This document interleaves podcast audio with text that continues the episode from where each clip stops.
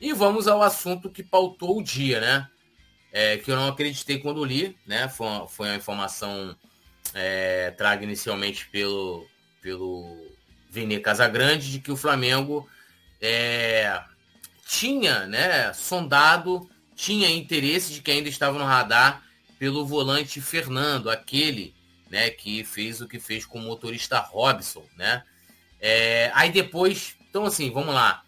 Todo mundo sabe, né? Fernando, que jogou no Grêmio, né? Quando ele estava na Rússia, ele levou lá o, o Robson e sua esposa para trabalhar com ele na Rússia e ele simplesmente pegou numa ida, quando eles estavam indo para lá, pediu para o cara levar remédios que ele, a esposa e toda a família sabia que era um remédio, uma substância proibida na Rússia, não é no Brasil, mas era proibida na Rússia, e estrategicamente pediu para que o Robson coloca, é, colocasse esse remédio na mala dele. Quando chegou na Rússia, meu amigo, o cara foi preso e nessa, nessa situação, nessa brincadeira, o cara ficou dois anos preso lá na Rússia, injustamente.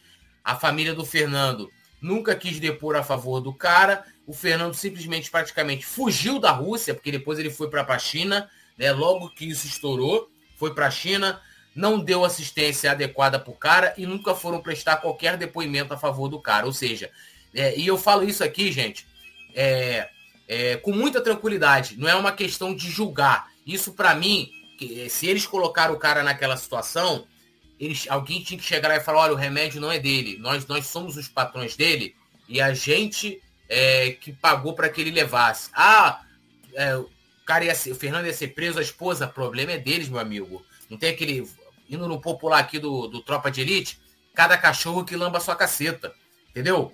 Era deles e eles deixaram o cara né? Pobre, trabalhador, o cara que corre atrás, estava lá correndo atrás do dele junto com a esposa, dois anos preso. Vocês sabem o que é dois anos preso?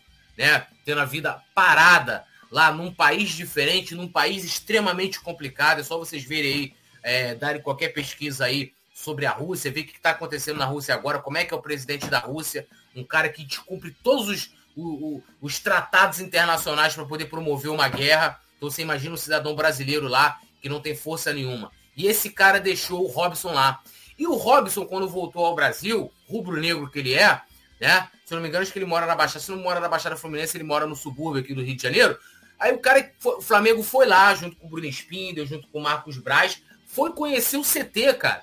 O cara foi lá, teve com o Gabigol, teve com todos os jogadores do Flamengo lá. O Flamengo fez maravilhosa ação de levar um cara que sofreu tanto de forma injusta. Aí hoje a gente acorda com essa notícia de que o Flamengo sentou com os empresários e, segundo o Vene Casagrande, o Braz teria até falado com o Fernando.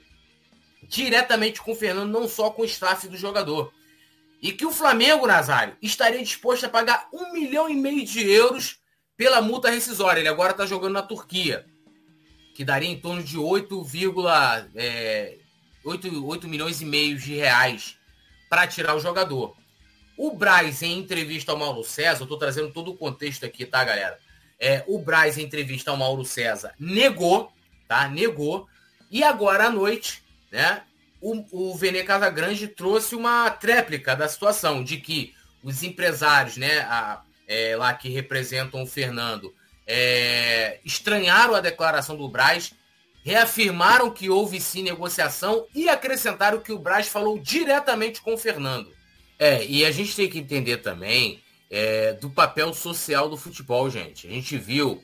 Eu lembro que quando o Flamengo foi contratar o Pulgar, qual, qual era a minha opinião? Eu falei, olha, é, na minha opinião, o Flamengo não deveria trazer um jogador que tem problemas extracampo que vão ultrapassar, como ultrapassou, é, as análises táticas, técnicas, né, do atleta, né? E foi o ah, mas ele depois, que ele não sei o que, que a justiça não sei o que lá, meu amigo, então resolve lá o problema do cara e traz ele depois. Ponto. Esse caso nem tem isso. Esse caso é puro mau caratismo mesmo. Esse caso é pura covardia. É... Então, a gente viu a situação, a repercussão que teve lá do Cuca no Corinthians, tá? É, e a questão do Cuca não é aquela questão assim de que ah, o cara então foi preso, não tem que trabalhar, apesar de que é um, um crime absurdo ali, né? A, a, justiça suíça tem uma interpretação, aqui no, Brasil tem outro tipo de interpretação, Mas, mesmo considerando, vamos supor que o Cuca tivesse cometido uma outra coisa. Vamos supor que o Cuca tivesse agredido uma menor lá, na, lá em Berna. A grande questão é que o Cuca mentiu, e o Cuca continua mentindo. Ah, Túlio, mas por que você está falando isso? Porque ele foi condenado. A condenação, diferente do processo, teve jornalistas que disseram que leram o processo, não sei como, que nenhum leu, mas a condenação ela é pública. A condenação ela, ela, ela começa baseada em provas. E a primeira página da condenação é falando que encontraram material do Cuca no corpo da garota. A garota relata, né? Isso tem entrevista, gente. Isso está na decisão de como foi. Ela descreve os quatro rapazes. E o cara continua mentindo. Isso aí, né?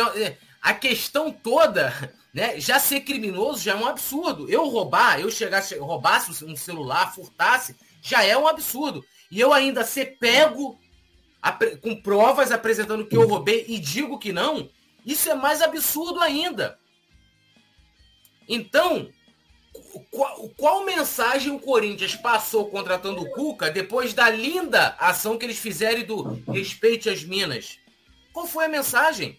Qual mensagem o Flamengo passa depois de fazer uma ação maravilhosa de trazer um cara que sofreu uma injustiça tremenda, que teve que o governo brasileiro à época, acho que até teve aí, eu, eu, eu aplaudo, acho que teve até influência do Felipe Melo, lá junto ao governo Bolsonaro, é, para poder trazer o Robson, para poder envolver as questões diplomáticas para poder trazer o Robson. E agora o Flamengo cogita contratar o Fernando. Gente, é um absurdo. Que mensagem que o Flamengo está passando?